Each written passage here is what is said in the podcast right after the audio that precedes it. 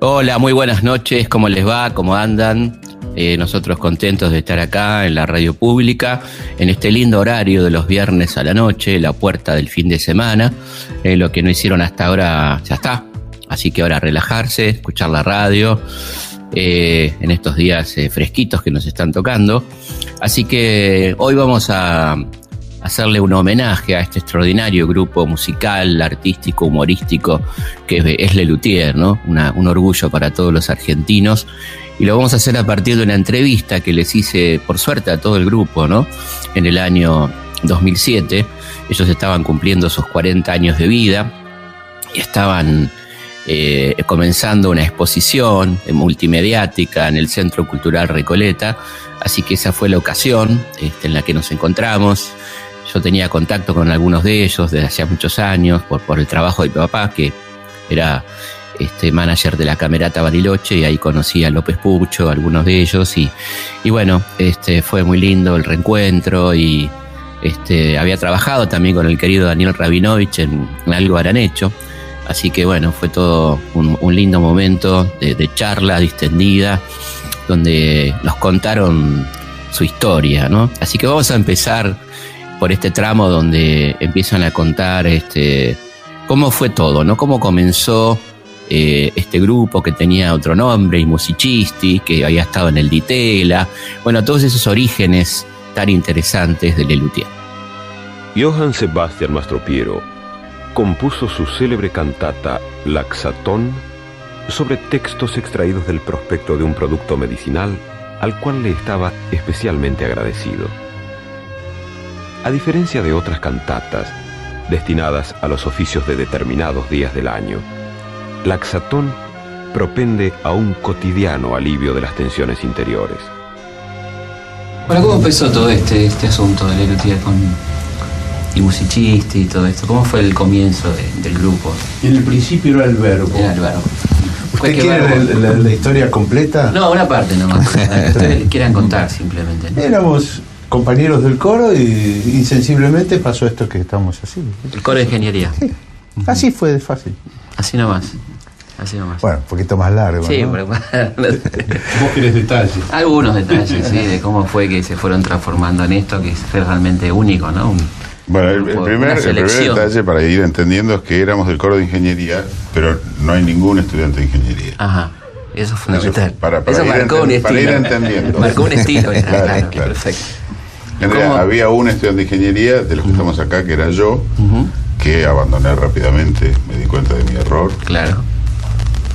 Y luego siguió. ¿Y el resto por qué estaba en el coro de ingeniería?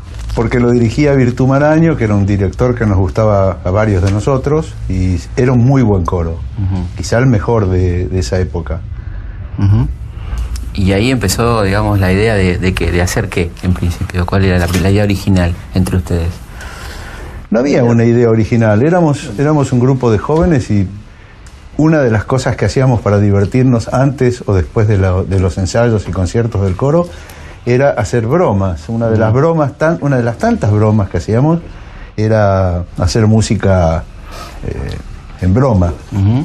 con instrumentos muy precarios inventados en ese, en ese momento. Perdón, y el debut de, music de en el 66 en, uh -huh. en, Artes y Ciencias. En Artes y Ciencias. Fue el debut profesional, digamos, en un uh -huh. teatro donde la gente podía ir y comprar la entrada.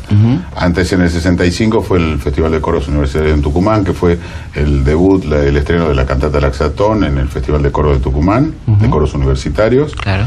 Pero muchos antecedentes del grupo vienen desde el 60, 61.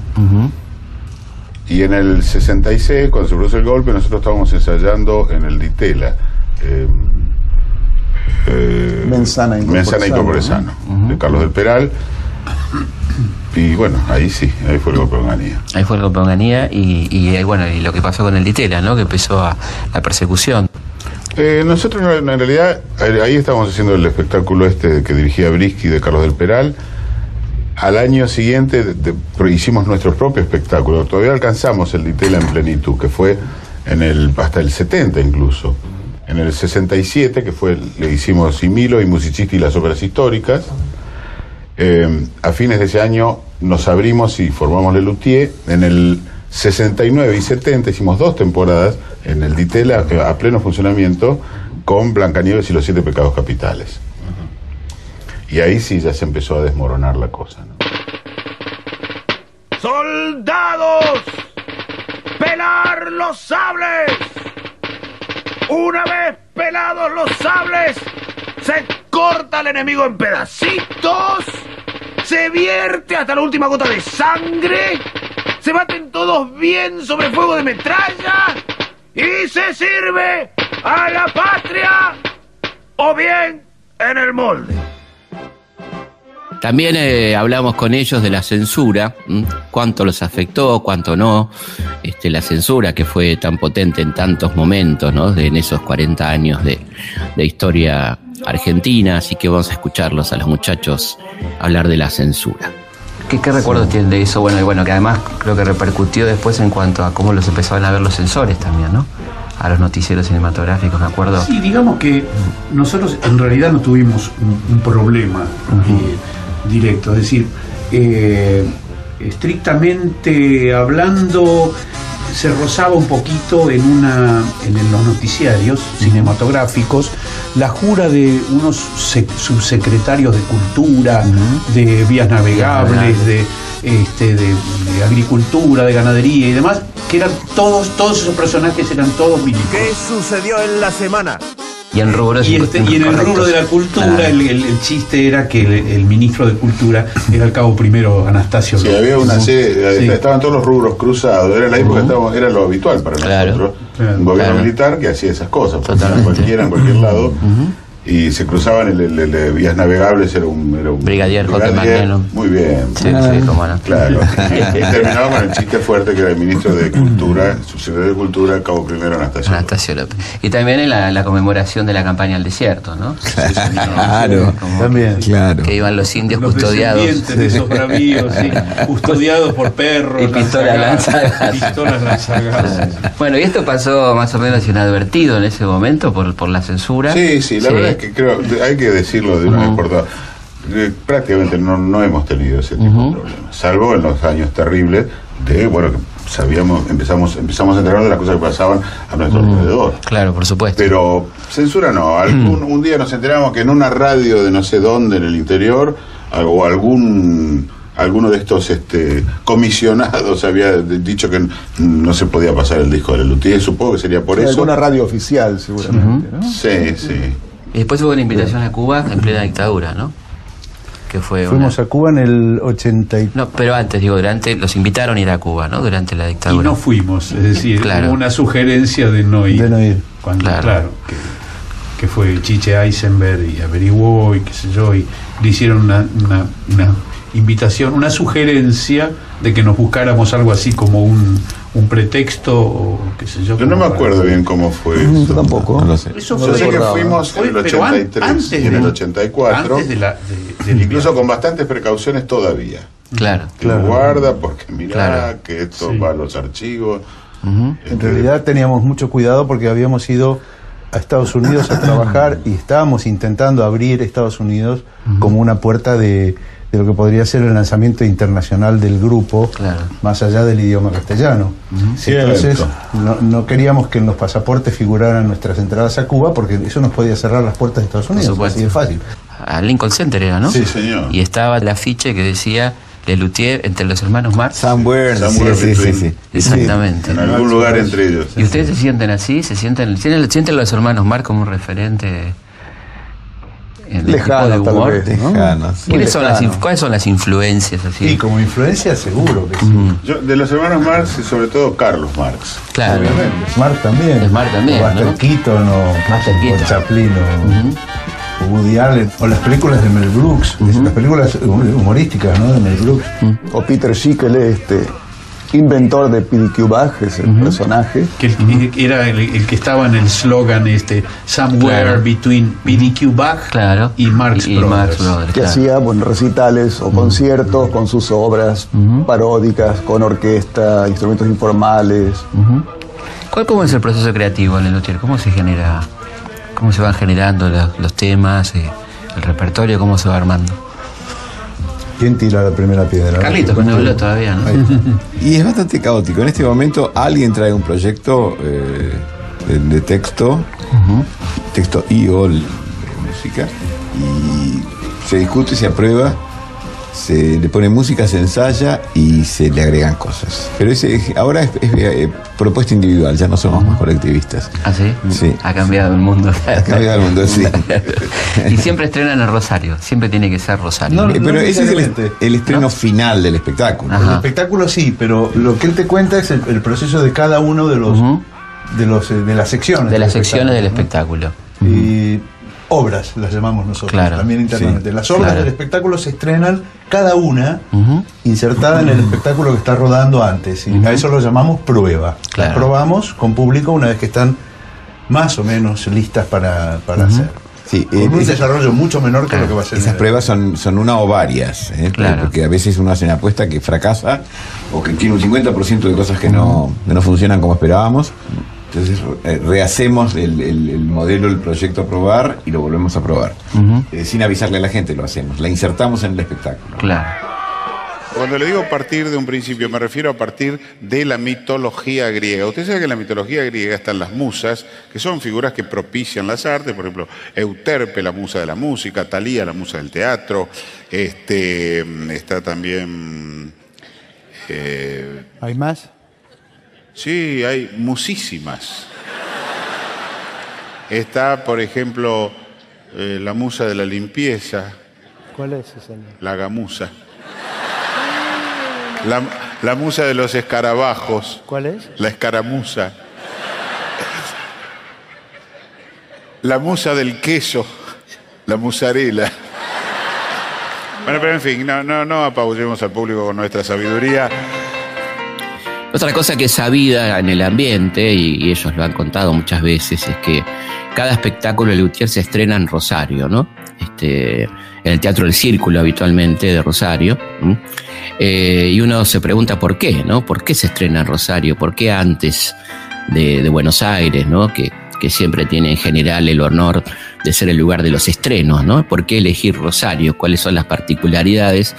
Este, los elementos a favor, en este caso, de Rosario para que se estrenen los espectáculos primero en Rosario y después en el resto del país. Porque de ser una ciudad hermosa, eh, suficientemente cercana y, y bastante lejana a Buenos Aires como para no estar tan contaminada, eh, nos, nos permite estrenar sin que la, la- la crítica eh, nos, nos presione y sin que las familias también estén muy encima, los amigos. Es, es como tenemos encima de los críticos.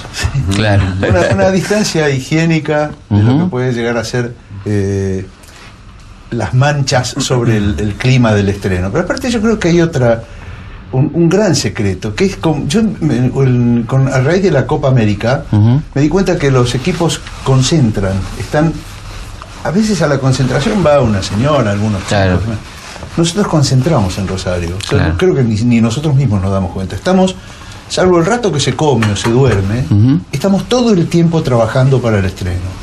Y eso es único, no lo hacemos nunca en ningún otro caso. Eso es verdad, eso se ha ido dando así. Yo creo que en principio teníamos el miedo de los críticos feroces de Buenos Aires. Eh, nuestro gran mercado en Argentina es Buenos Aires, Claro. sin duda. Hay una comparación con eso. Pero ahora creo que Rosario es una especie de, de, eh, centro de, de reclusión ¿no? para nosotros. Mm. Aparte de Daniel, como Claro. dice Daniel, de ser una ciudad muy linda y demás, Sí, sí. y de ser mi ciudad natal. Claro, por supuesto. Donde yo soy, fui siempre el que menos zafó en ese sentido. De, de poder aislarnos. Claro. Lugar, pues, Mm, te- claro. tenía mi familia, Claro, bueno, vivían mis padres Claro, todos estamos concentrados y Pucho está ocupado con la familia. Claro. Así se elabora mucho mejor. ¿Cómo van cayendo, digamos, va- las pruebas de, de tirar 10 chistes, van quedando 5? ¿Cómo, cómo, es- ¿Cómo es eso? ¿no? ¿Lo van probando con la gente? ¿Cómo- Sí. Eso, eso es- realmente tenemos el, el- el- rizómetro. En ese sentido somos un- unos privilegiados sobre otros, eh, digamos, eh, trabajadores del performance, Claro, digamos, ¿no? claro, claro. O puedes ser un actor dramático y no puedes medir la cantidad de emoción que, que despertás o la cantidad de, de- de lágrimas. Claro. Pero sí nosotros tenemos la risa como un, por lo menos como uno de los elementos, tal vez el más importante. Esto queda, esto no queda. Lógicamente, donde vos apostás a un chiste y no hay una sola sonrisa en la sala, ese tiene que salir. Y eso de- ¿verdad?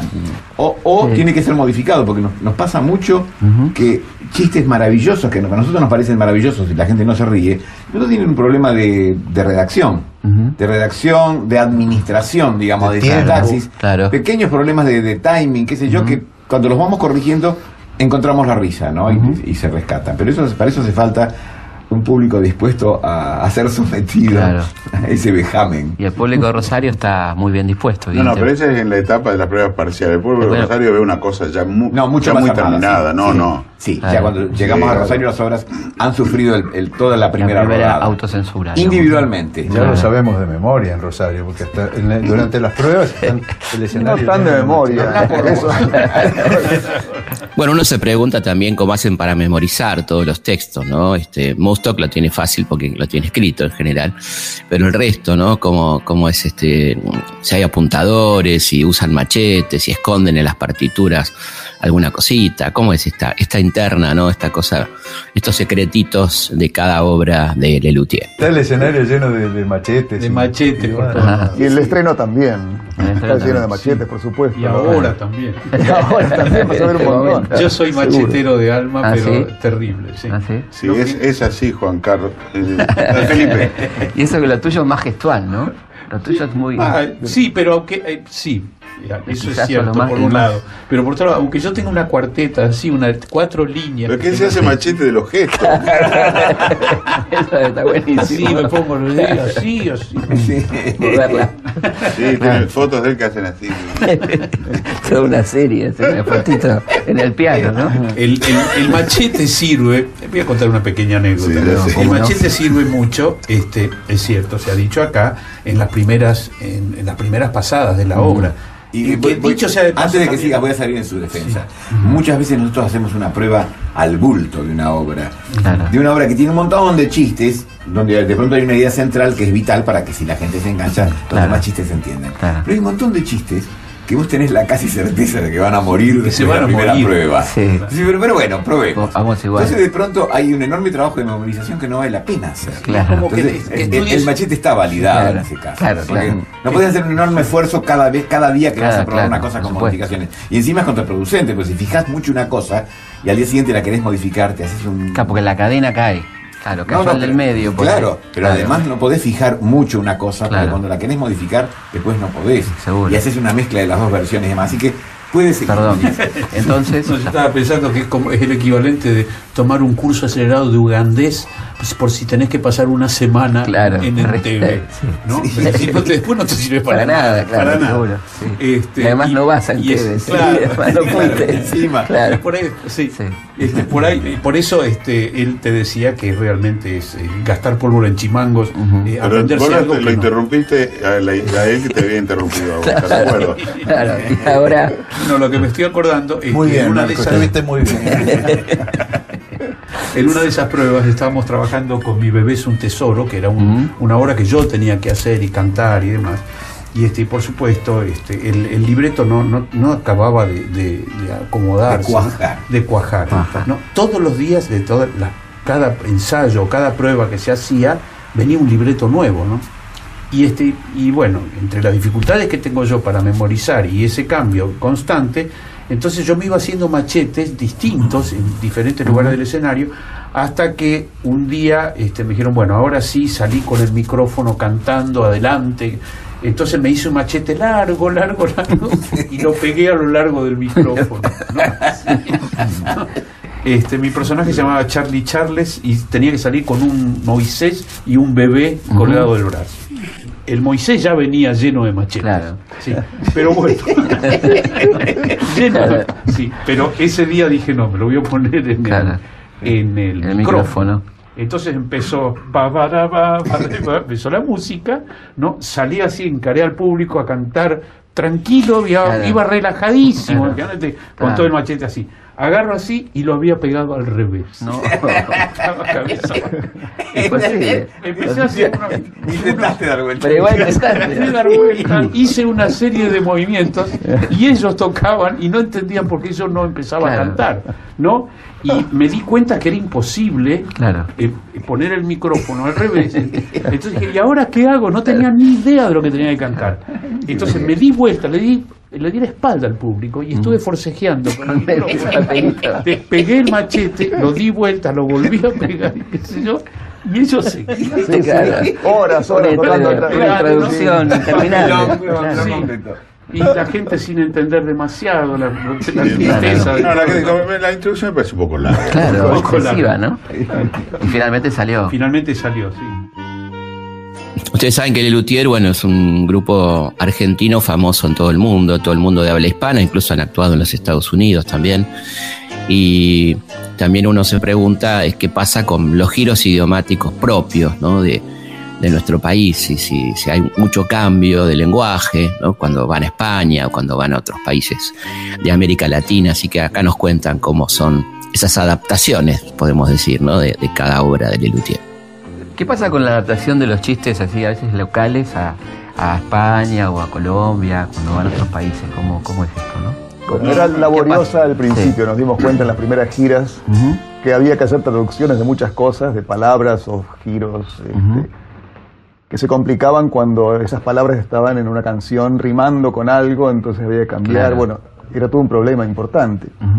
Entonces ya empezamos con el tiempo a cuidar este, el tema de- del español más internacional, más neutro. Y a bueno, tomar conciencia de que, de que ese español que hablábamos era tan diferente. Era argentino, Sí, nosotros claro. empezamos a viajar sobre todo por Latinoamérica. Claro. Nuestros primeros viajes fueron a Venezuela y México, ¿no? Y nuestro primer viaje a Venezuela fue una terrible sorpresa, porque caímos en un programa de televisión, un programa ómnibus, que era muy famoso en ese momento, Claro. que era el show de Renio Tolina, y todos los días teníamos que hacer un tema. Ya teníamos unos cuantos años trabajando como Ujú. teníamos un buen repertorio. Y ahí empezamos a darnos cuenta de que la mayoría de ese repertorio estaba empapado, atravesado De por... argentinismos. De argentinismos. Claro. Pero, pero que nunca nos habíamos percatado que eran Claro. argentinismos y Claro. que parte de nuestro humor, gran parte, Ujú. estaba basado en eso, ¿no? Claro. Nunca habíamos pensado salir del país. No, Claro. no. El pancután es uno de los versos del bolero de Mastro Piero, Ah, por claro, ejemplo. Pancután.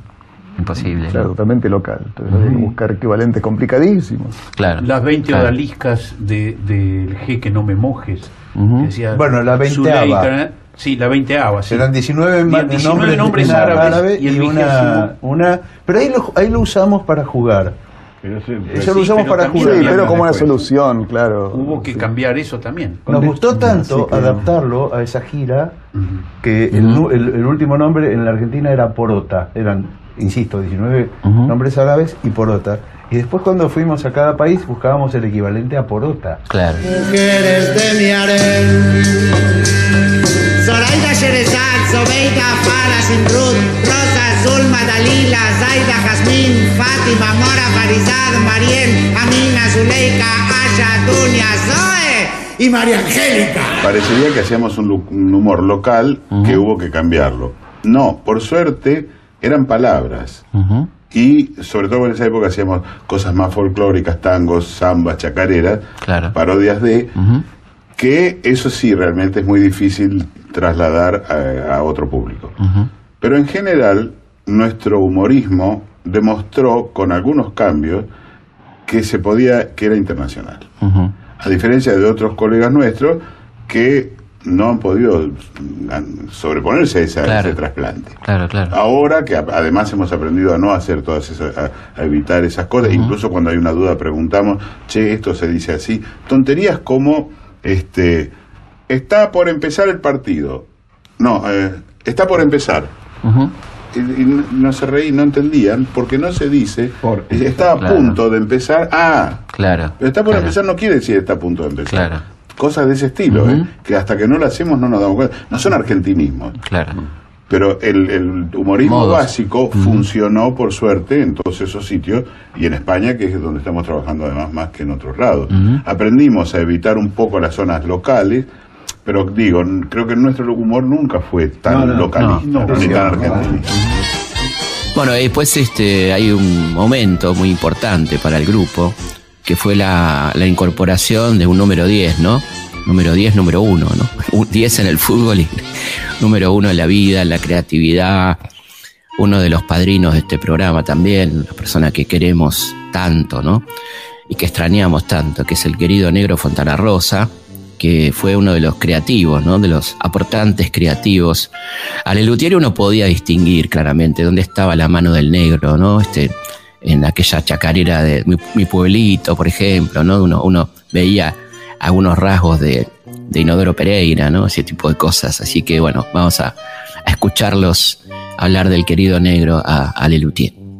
¿Cómo fue la incorporación del negro Fontana Rosa al grupo? ¿no? ¿Cómo fue esa historia? 30 años. Ujú, 30 de los 40 años de Lelutier. ¿Cómo, ¿Cómo llegó el negro al grupo? ¿Cómo, ¿Quién lo trajo? ¿Cómo fue la cosa? Yo, yo lo, lo conocí, lo conocía y este y eso, y cuando empezamos a, a pensar que por ahí nos vendría bien alguna colaboración creativa de afuera, por supuesto estaba el nombre de él y se lo propusimos. Y bueno, en realidad lo conocíamos todos. Me acuerdo que lo leíamos en Hortensia. Claro. Claro. Ah, no, 100% como un Claro. sí, sí. Por Por nos encantaba. Y después nos apareció en Rosario, lógicamente. Claro. Porque nos- nosotros íbamos a Rosario aún antes de que, con- de que Fontana Rosa colaborara con nosotros. Me acuerdo, y, y venía, venía por ahí a un ensayo, a un Claro. estreno y era. El primer viaje a Rosario Mm, sí, fue en el año 71 Claro. del grupo. Mucho antes de que. A trabajar con el Team Teatro. Sí, sí. ¿Y qué cambios ustedes notaron con la incorporación del negro? Hay, hay como un crecimiento del surrealismo en el grupo, ¿no? Me parece a mí, como A espectador. raíz de él, de Sí, me parece que, in- que se incrementa el, el surrealismo un poco, ¿no? No lo sé, yo creo que nosotros empezamos a permitirnos actuar, improvisar y, y surcar el, el- el- el río de, de la cosa surrealista bastante después. El libro me parece que metió un color de, de los chistes de él, ujú. de, de- de cómo él, él ve la realidad y la distorsiona levemente para hacerla tan graciosa. ¿no? El tema de las palabras, muy No, fuerte, pero pero siempre que- estuvo en Lelutier el tema de la palabra, ¿no? Ha Yo creo que, que fue una confluencia de dos estilos muy compatibles. Ujú, y seguramente nosotros eh, hemos aprendido cosas de, de los mecanismos de él, pero no, no creo que su, su- Hay muchos chistes del, del negro en nuestros espectáculos, ujú, pero no creo que haya influido tanto en el estilo. Nos pasa que gente muy experta nos dice, yo me doy cuenta cuál es un chiste del negro, y, no es, generalmente no no acierta es, nunca. claro. Pero a veces Claro. sí, ¿eh? A veces sí. Nos han gritado en, en- en público, en, en el escenario, este, bravo negro por algún chiste que era del negro también. Claro. Que seguramente había publicado ya antes en el diario. y lo repetía con nosotros, ¿no? Le pasó varias veces. sí. ¿Ah, sí? Le pasó, pero, ¿Cómo es? este, pero el proceso, eh, eh, creo que como dice Jorge o al revés, no sé. Pero era, de pronto nos escribía, nosotros decíamos, mira, necesitamos chistes sobre un grupo de, de bolcheviques que está huyendo, de, de- de nobles rusos que huye por la estepa, y entonces, eh, por la revolución bolchevique. Entonces el negro mandaba unos cuantos chistes, muchos de los cuales los, los- decía, este, este va, que no, este puede ser. Y lo metíamos en el espectáculo. Tres o cuatro años después aparecía el mismo chiste en Clarín, en la parte de atrás. Y inclusive cuando se le preguntaba, negro, ¿volviste a usar el mismo chiste? Dice, ah, ¿cómo? Ese chiste yo se lo había mandado a usted. Y él no estaba enterado. Sí. Este, se- por ahí o no tenía Sí, pero además no, es- no es por hablar mal del negro, pero alguno de esos había sido un chiste que ni siquiera era de él. Claro, no. repetía uno que era, sí, uno que no era de él. Me acuerdo uno que era, si, si tu mejor amigo te clava Te un puñal en la espalda, debes desconfiar de su amistad, que era la proverbio chino, un oriental, proverbio ¿no? Un proverbio oriental que usábamos. Y tiempo después hizo un cuadrito, uno de esos chistes que En los estaba- aforismos de Esteban Echenique apareció, en uno de sus libros, apareció el mismo, ese chiste. El camino de la sabiduría es largo. Encontrarás la fuerza en Kioto, encontrarás la destreza en Fuwen, pero la paz encuentra en Bolivia.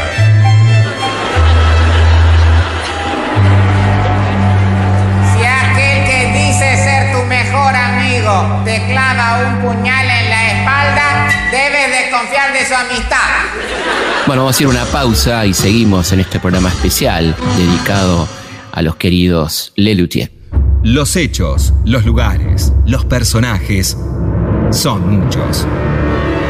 La forma de contarlos, Una sola. Historias de nuestra historia.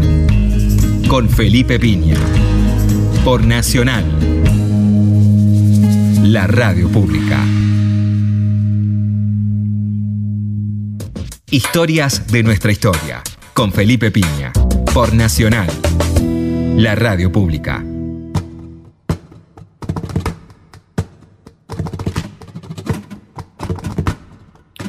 Seguimos en Historia de nuestra historia, en este programa dedicado a Lelutier, a la historia de Lelutier. Y bueno, vamos a contarles cuáles son nuestras vías de comunicación, que son nuestra página web, elhistoriador.com.ar, nuestro, este, nuestra página de Facebook, Felipe Pigna, página oficial. Y nos interesa mucho y nos encanta que nos escriban al correo consultaspigna.gmail.com Ahí nos cuentan desde dónde nos escuchan, estamos recibiendo muchos, muchos mensajes, los, los hacemos generalmente cada dos programas, contamos toda la, gente que nos está escuchando, vamos juntando de a muchas. Tenemos gente que nos escucha de Israel, de, bueno, de lugares realmente de todas partes del mundo, ¿no? De Rusia, de Suecia, de Noruega, bueno, le vamos a ir contando este, cartas muy interesantes que no solamente nos cuentan de dónde nos escuchan, sino también sus inquietudes, nos recomiendan libros que tienen que ver con la historia local, bueno, muchas cosas que agradecemos mucho y que leemos con mucha atención. Así que escríbanos tranquilos que sus mails van a ser leídos con mucho cariño a consultaspigna.gmail.com. Sabemos que nos escuchan por la radio, también nos escuchan por Spotify. Hay muchísima gente que escucha por Spotify en distintas partes del mundo y del país también. ¿eh? Eh, bueno, y finalmente les cuento la, bueno, obviamente la, cuenta de Instagram, que es arroba felipe.pigna, y el Twitter, que es arroba felipepigna. También les cuento que estamos ya con el tercer tramo del curso de Historia Argentina en el CONEX.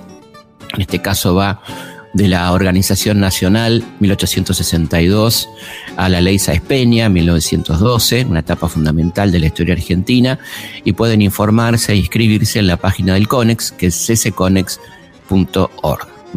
Bueno, seguimos entonces este, aquí con nuestro programa, con esta sección que a ustedes les gusta tanto, que nos dicen que les gusta, que es ¿Qué sucedió en la semana?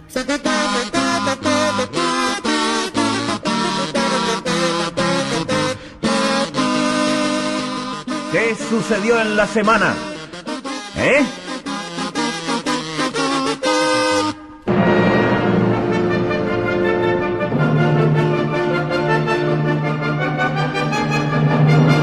Bueno, el 7 de mayo es un día evidentemente muy musical, ¿no? Porque en 1824 el compositor, pianista y director de orquesta alemán, nada más que Ludwig van Beethoven, ¿m? estrena su obra más famosa, ¿no? El Teatro Imperiala de Viena, nada más y nada menos que la que estamos escuchando, la novena sinfonía, ¿no? Una obra maravillosa, ¿eh? que, que resuena y sonará siempre, ¿no? Es esa música eterna ¿eh? del querido compositor Ludwig van Beethoven. En 1840 muere en la ciudad rusa de San Petersburgo el compositor ruso Peter Ilyich Tchaikovsky, ¿eh? autor de algunas de las obras de música más famosas y también de ballets, ¿no? Las canoes, el lago de los cines, La Bella Durmiente, este, un, un extraordinario compositor. Viniendo para acá, en 1883, nace en Paraná una persona muy admirada, nada más y nada menos que por Borges. ¿eh? Se trata del poeta entrerriano, ¿eh? Evaristo Carriego. Entre sus libros este, de poesía se destacan Misas herejes, El alma del suburbio. También escribió obras de teatro como Los que pasaban y murió en Buenos Aires el 13 de octubre de 1912. Un día interesante para los hinchas de San Lorenzo, eh, porque en 1916 se inaugura en el barrio porteño de Boeo el gasómetro, el primer estadio de San Lorenzo de Almagro, con un partido en el que los locales vencieron por 2 a 1 a estudiantes de La Plata. El estadio tenía capacidad para 60.000 espectadores. Bueno, y por supuesto, un 7 de mayo de 1919 nace en Los Toldos, Buenos Aires, María Eva Duarte, más conocida como Evita. Evita, Evita Perón, que nació el 7 de mayo de 1919.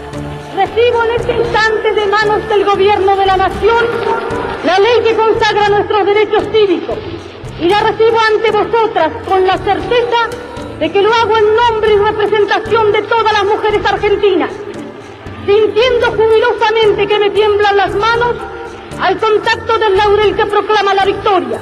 En 1995 muere una, gran mujer argentina, María Luisa Bember, ¿eh?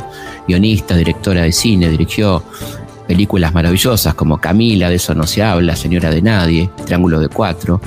Una gran directora argentina que había nacido en Buenos Aires el 14 de abril de 1922. Ladislao, ¿estás ahí? A tu lado, Camila.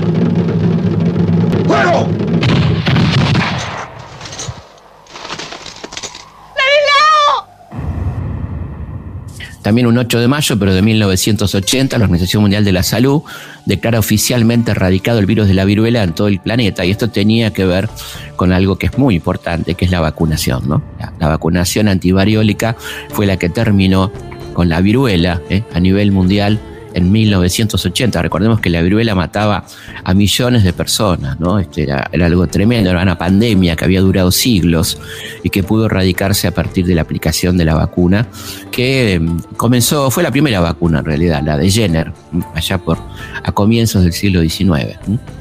En 1996, la Asamblea Constituyente de Sudáfrica aprueba una nueva constitución quedaron abolidas todas las referencias al régimen de segregación racial, el apartheid, ¿no?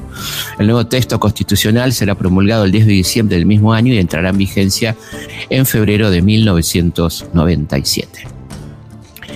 En 2012 tuvimos una gran pérdida porque muere en la ciudad bonaerense de Adrogué a los 63 años, muy joven, el dibujante e historietista Carlos Loazó, ¿eh? Conocido como Caloy, hoy diríamos también el padre de Tute, ¿eh? creador del popular Clemente, ¿eh? personaje de la tira Clemente y Bartolo que se publicó el diario Clarín, bueno, un, extraordinario dibujante, una gran persona, por otra parte, el negro Caloy. ¿eh? Burum bum bum, burum bum bum, yo soy el hincha de Camerún. Burum bum bum, burum bum bum, yo soy el hincha de Camerún. El 9 de mayo de 1605 se publica un librazo, ¿no? En la primera parte del Quijote de la Mancha de Miguel de Cervantes Saavedra. El 9 de mayo de 1960 se autoriza por primera vez en Estados Unidos la venta de una píldora anticonceptiva, uno de los medicamentos con mayor significado cultural y mayor impacto demográfico, que además da lugar a una revolución sexual en favor de los derechos de la mujer, porque la mujer podía ahora decidir la concepción o anticoncepción. Fue todo una, una revolución, ¿no? De hecho, es el comienzo de la revolución sexual de los años 60. En 1967, el querido cirujano René Favaloro realiza la primera operación de bypass, una técnica que revoluciona la cardiología mundial. Y en 2012, el Poder Ejecutivo promulgó la Ley 26.743 de identidad de género, que otorga a todas las personas el derecho a adecuar toda su documentación al sexo, imagen y nombre de pila que desee, sin necesidad de recurrir a la justicia. El 10 de mayo de 1895 se realiza el segundo censo nacional. Recordemos, el primero lo había realizado Sarmiento en 1869. Se registra una población de 4 millones de habitantes, de los cuales un millón casi 700 mil correspondían a la población urbana y 2 millones 300 mil a la rural.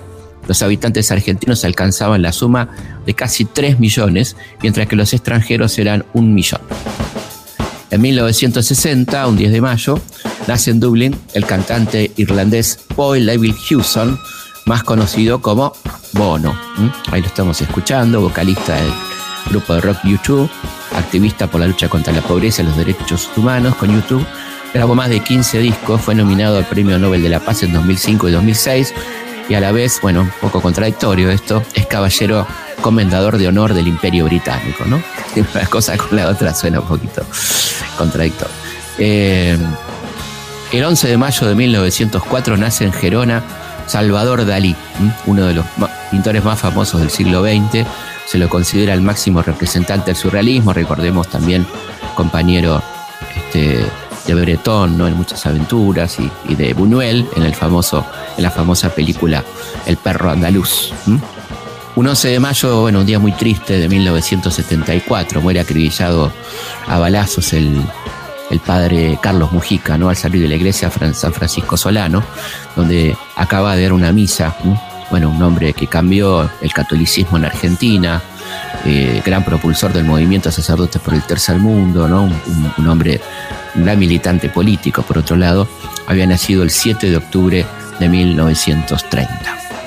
Pienso que al gobierno del pueblo no lo favorecen precisamente los que son eh, así serviles, obsecuentes, sino aquellos que, bueno, que tratan de decir la verdad y hacer críticas partiendo de la autocrítica. Yo soy sacerdote de Jesucristo y tengo que ser testigo de la verdad. De modo que de ninguna manera renuncio a ocupar mi puesto en la lucha por la liberación nacional y sigo pensando y, además es evidente que el movimiento peronista es el movimiento a través del cual el pueblo hoy se va encaminando hacia la liberación. El 12 de mayo de 1986 muere Alicia Moró de Justo, militante feminista, destacada dirigente socialista, bueno, una de las primeras médicas argentinas también, ¿no? Una mujer fundamental de nuestra historia. Un 13 de mayo de 1846, Estados Unidos le declara la guerra a la República de México. La guerra concluirá el 2 de febrero de 1948 con la firma del Tratado Guadalupe Hidalgo, mediante el cual México perdía y Estados Unidos se apropiaba de la mitad de su territorio. Los actuales estados de Texas, California, Nevada, Nuevo México, Arizona y Utah fueron incorporados a los Estados Unidos. Un 13 de mayo de 1888, fíjense qué tarde, ¿no? Qué, qué- qué barbaridad, ¿no? La esclavitud es recién entonces abolida en Brasil. 13 de mayo de 1888. Y finalmente, eh, un 13 de mayo de 1970, se estrena en Nueva York el documental Let It Be, sobre los Beatles, el quinto film de la célebre banda británica de 81 minutos de duración. El film, al que originalmente se llamó Get Back, ganó el premio Oscar de 1970 a la mejor adaptación musical por la canción que estamos escuchando, Let It Be, pero ningún miembro de la banda fue a recibir el galardón. Right in front of me, speaking words of wisdom. Let it be. Let it be. Let it be. Let it be. Let it be. Whisper words of wisdom. Let it be. Historias de nuestra historia, con Felipe Piña, por Nacional, la radio pública.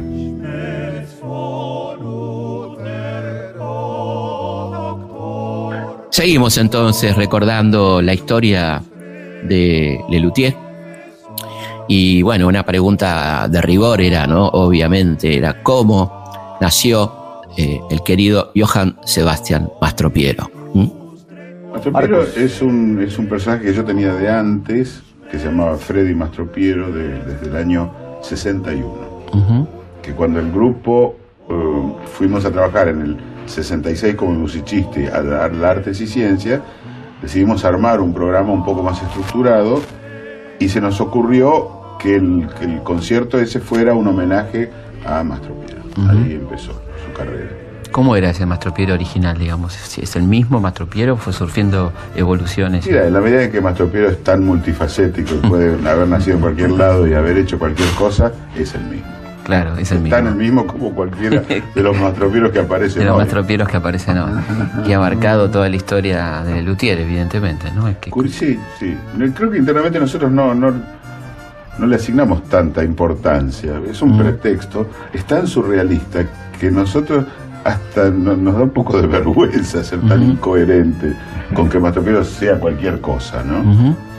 Pero eh, evidentemente el- en- eh, creo que es un gran envase para toda un- una cosa, del- Claro. uno de los contenidos. como un hilo conductor, una cosa así, ¿no? O sea, Sí, para de- meter ahí toda la, la parodia del, del- que en un principio eran de los comentaristas, los comentarios de conciertos, y pasó a ser una parodia de, de las biografías de cualquier cosa. ¿no? Estaba pensando lo que decía Daniel, que en principio evidentemente fue musicista y, y los primeros Luthier fue como una parodia de la música clásica, ¿no? Y como ustedes fueron creciendo en popularidad, fue creciendo también la temática, ¿no? Sí, eso sí.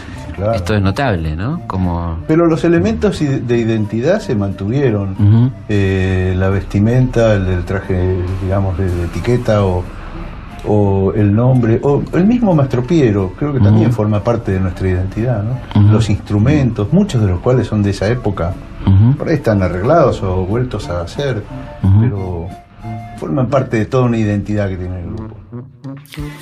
Y finalmente, eh, en la seguridad de que esto era así, ¿no? que había muchas, muchas, muchas anécdotas, les pedimos que nos cuenten algunas anécdotas para matizar la reunión. Terminó el espectáculo hace unos cuantos años, supongo que como 10, y fue a empezar el bis, y el bis era un, un bolero que se llamaba mm, Perdónala, Bolérolo. Y bueno, tocamos la introducción y empecé a cantar. Era un bolero que tenía una ingeniería de, de- de- de letra. Lo que yo decía tenía que ser así. Claro. Tengo muy buena memoria. Pero em- equivoqué una palabra, a raíz de lo cual el camino que había elegido, cambiando esa palabra inconscientemente, me llevaba a, a la... no, era imposible seguir con esa ingeniería. Bueno, y ahí me, me puse muy nervioso y me bloqueé y me quedé sin letra. Me quedé absolutamente sin letra. Y me fui del escenario, porque yo aparte estaba, viviendo un periodo bravo de mi vida, estaba muy asustado. Fui del escenario a tomar un calmante y los dejé. Y les, les- les hice- les hacía señas de que yo estaba bien, que no se preocuparan. Y mientras ellos hacían payasadas, yo me divertí bastante dentro de lo que era el terror. Viéndolos, especialmente a él, hacer cualquier cantidad de monigotadas, gente feliz. Claro. Y dije, ah, qué bien. Mientras pedí que me buscaran la letra, hasta que encontraron la letra, porque yo no uso letra normalmente. Bueno, pusieron la letra, una tele y siguió la función. La Y podían haber incorporado como parte después de. Yo porque por adentro sí que teníamos mucho Claro, miedo, ¿no? claro. Estábamos asustados. ¿Vos, Marcos? Eh, yo me, me acordaba del- de, una vez hacíamos un- una cosa que era una parodia de un de, cine negro con, con argumento, un policial, que se llamaba ¿Quién mató a Tom McCoy?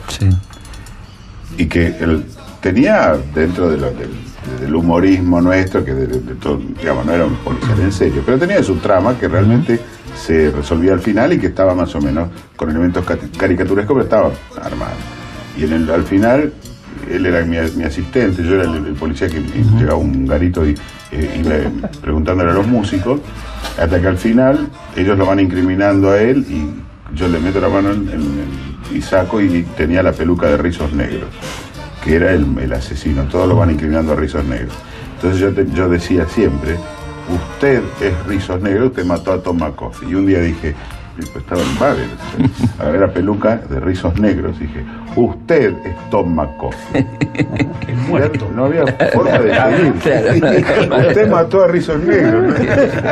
Arruinó todo. Sí. Entonces dije, usted es Tom McCoffey. Eh, Usted es rizos negros. Los papelón de eso, porque otros uno puede más o menos disimular. Ese fue espantoso. Tu responsabilidad es muy grande, ¿no? En, en- en- en, digamos, en esto de, de los errores, porque bueno, vos sos un poco el conductor de alguna manera, ¿no? Aunque tenés la ventaja de tenerlo escrito, Buah. pero. Bueno, ¿puedo, ¿puedo contar una, una Sí, anécdota tuya de vos de hace muy Dale. poco? A ver. El día que repusimos acá los premios más Ah, sí, Ah, qué no, bueno, No lo mucha gente que no lo Maravilloso. que se cree que no me equivoqué. A ver, a ver. Hablando de su responsabilidad. El espectáculo es los premios Matropieros. Claro. Y juega todo sobre los premios Matropieros. Empieza el espectáculo, se prenden las luces y dice, bienvenidos a esta entrega de los premios Martín Fierro. No terminé de decir Martín Fierro. Y era No, la semana ahí se Martín Fierro. Claro. Sí. Nos bombardearon por todos lados. Claro, y bueno. más tropiero, además formalmente, Claro. topológicamente, se parece. Vos los premios Martín Fierro de más tropiero. Salimos, nosotros teníamos que salir y hubo un simposio y afuera se, se lo, lo había hecho a propósito. Claro. Se había querido hacer un Claro, chiste. claro, claro. Y estaba, Claro, estaba a punto claro. de morir. Porque ellos estaban alejados y no veían la vena. Yo que lo tengo acá al lado, veía la vena, el, rictus pálido. Claro, completamente. Bueno, no sé si te diste cuenta que la- las tres anécdotas ahora, hasta Son- son han sido tres metidas de pata. Exacto. A ver, la, la- Caballeros. Yo nunca, no, a mí nunca me ha pasado. Vos, Carlitos, ¿qué anécdota contarías? No, yo conté, eh, conté mía, mi Un bis, metida de vamos a hacer pata un bis. con- pero bueno, podemos hacer un bis. Sí. No, estaba recordando este el final del concierto para piano y orquesta de, de que era un- nuestra nuestra parodia a los conciertos románticos, ¿no? Tipo Ujú. Rachmaninoff, una cosa así. Y este y debido a la, a la pluma de acá de- del maestro, pero donde yo metí todo lo que sabía de piano, ¿no? Ujú. Y un poco traté de vestir la partitura con toda la este toda la, la- el lujo posible, ¿no? Y bueno, y este y quedó muy linda, quedó muy muy linda, sobre todo el final que es un arpegiato sobre re mayor, muy complicado, hasta que se termina el piano, ¿no? Y yo caigo aparatosamente, ¿no? Caigo hacia el público. Y este, bueno, y eso siempre arrancaba una, un aplauso, claro, porque era un final bien lujoso. Y un día terminó la función y había una señora que me estaba esperando en, en, el hall del teatro y se me acercó, me miró y me dijo, joven Núñez, me dice, usted a mí no me engaña, dice, usted estudió piano. Maravilloso. Jorge. Del, del hotel, cuando fuimos a, a Israel, después de la función, terminada la función y Si la sabía, cena. si sabía, no la contaba yo. Si sabía, la no. No, no contaba la mía, no contaba la mía, digo. Y este. Em, bueno, comimos, fuimos a, a dormir. Yo leí un rato y escuchaba la televisión en la pieza de al lado, que yo sabía que era la de Marcos. Bueno, leí un rato y apagué la luz y escuchaba la tele, el ruido de la tele. No podía dormir. Entonces encendí la luz, agarré el teléfono y llamé a la pieza de Marcos, pero en vez de hablarle en castellano, se me ocurrió hacerle una broma y este, hablarle en un supuesto árabe. Así que le dije algo así como Halub, eh, Hassad, Sherezad, Abdul, y una cosa así, la tele termina. Una cosa muy burda y muy obvia. Y que escucho un silencio total. Y Marcos que dice, I beg your pardon, en inglés. Le repetí lo mismo que no podía creer que no, no- que no me reconociera. Y lo repetí y, ah, yes, sorry, no sé, cortó, apagó la televisión. y al día siguiente, bueno, me burlé de él, por supuesto. Todo el día. Al día siguiente, a las cuatro décadas siguientes. Claro, estamos- sigue todavía la Sí, sí, por eso digo, si sabía, no contaba la mía. pues ya- ya- ya estamos. Carlitos. Este, Carlos. Ah, muy bien, muy Carlos, bien, aprendió. Carlos, Bien. Una anécdota clásica que me, me pasó en Lelutier en, eh, hacia los principios de los 80 teníamos un espectáculo con un robot que nos había costado muchísimo dinero y que era un prototipo espantoso, había costado muchísimo, no había telecomandos como Claro. ahora, era un monstruo así que pesaba 60 o 70 kilos. Llevaba un- baterías de auto, una estructura de, de hierro tremendo, que era, era simpático, era una especie de mascota que yo la tenía durante el espectáculo, que me seguía, era un perrito, pero que además hacía música y quería tocar con nosotros. Y Yo lo retaba, tenía dos o tres entradas en el espectáculo, yo lo retaba y se iba, lo manejaban dos desde adentro. Sí, los movimientos los manejaba yo. Sí, pero el teclado lo tocaba Acher. era muy, era muy precario el sistema de control remoto ese, por lo menos. Y se descomponía y tenía problemas. Pensar que hoy los chicos mandan cosas al Sí, espacio con un claro. joystick. Eso había costado muchísimo dinero y era muy poco confiable. Eh, y en algunas funciones no respondió y hacía lo que no tenía. Y la última función con ese, con ese bicho en México, eh, estábamos en, en Bellas Artes en México. Habrá sido en el 80 o algo así, vos tenés ese dato, 81. Eh, el, el remate de la situación esa era promediando el espectáculo, nosotros estábamos tocando un trío y él venía y quería tocar. Yo lo retaba porque me, me hacía quedar mal con mis amigos y trataba de seguir tocando y él, y él seguía tocando. Entonces, bueno, al final, bueno, está bien, ellos lo descubrían, le tiraban una punta musical y, y terminábamos tocando los cuatro. Era un, un final feliz y nos íbamos, él se iba conmigo, como un perrito realmente me seguía. Se me acerca en el medio de la función y cuando hace pip, pip, pip, pip, y empieza a largar humo. Y, yo lo miro y yo estaba- eh, teníamos toda una, una- una rutina que no tenía humo y, al- a- y en pocos segundos el humo se convirtió en fuego. Sí. Chispazos. Fueron unos chispazos terribles. Y, y, está- y quedó totalmente muerto ahí, con lo cual la escena, la, la escena se interrumpió. Claro. Entonces no tiramos a hacer nada, hubo un piadosísimo apagón y entraron como 10 tipos a llevarse el monstruo ese porque si no era por control remoto, la escena, No se lo terminó. podía sacar. La escena terminó ahí, con Murió todos haciendo fuerza en la murió, murió definitivamente. Bueno, la verdad que gracias eh, no solamente por la charla, sino gracias por los 40 años de, de hacernos pensar y reír y bueno, y tantas cosas a todos los argentinos. Muchísimas gracias. Gracias, Gracias. Muchas gracias, Felipe. Usted, usted que frecuenta el éxito como una costumbre más. Usted, que triunfa con la misma naturalidad en los negocios y en los deportes más exclusivos. Usted, que está habituado a que los hombres lo respeten y las mujeres lo admiren. Usted nos puede decir cómo hace.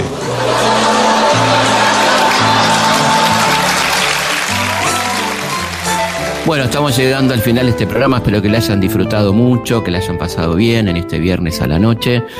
Les mandamos un abrazo muy grande, cuídense mucho y nos volvemos a encontrar como siempre aquí en Historias de nuestra historia, viernes a las 22 por Radio Nacional, la radio pública. No querría con Esther seguir viviendo. Historias de nuestra historia.